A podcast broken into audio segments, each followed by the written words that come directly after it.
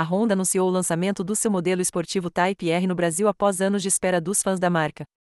O carro, que é derivado do Civic, chega ao país com um motor 2.0 turbo VTEC de 297 cavalos e um câmbio manual de 6 marchas.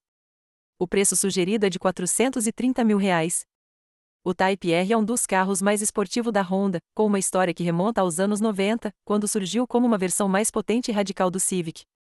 Desde então, o modelo passou por diversas gerações e evoluções, sempre mantendo o espírito de um carro de pista para as ruas. O novo Type R traz um design agressivo e aerodinâmico, com spoilers, saias laterais, difusor traseiro e uma grande asa que ajuda a manter a estabilidade em altas velocidades. O carro também conta com rodas de 20 polegadas, freios Brembo, suspensão adaptativa e três modos de condução: Comfort, Sport mais R.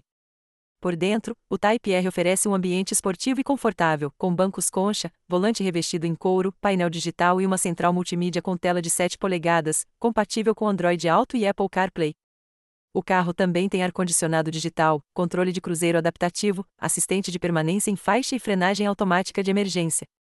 O grande destaque do Type R é o seu desempenho.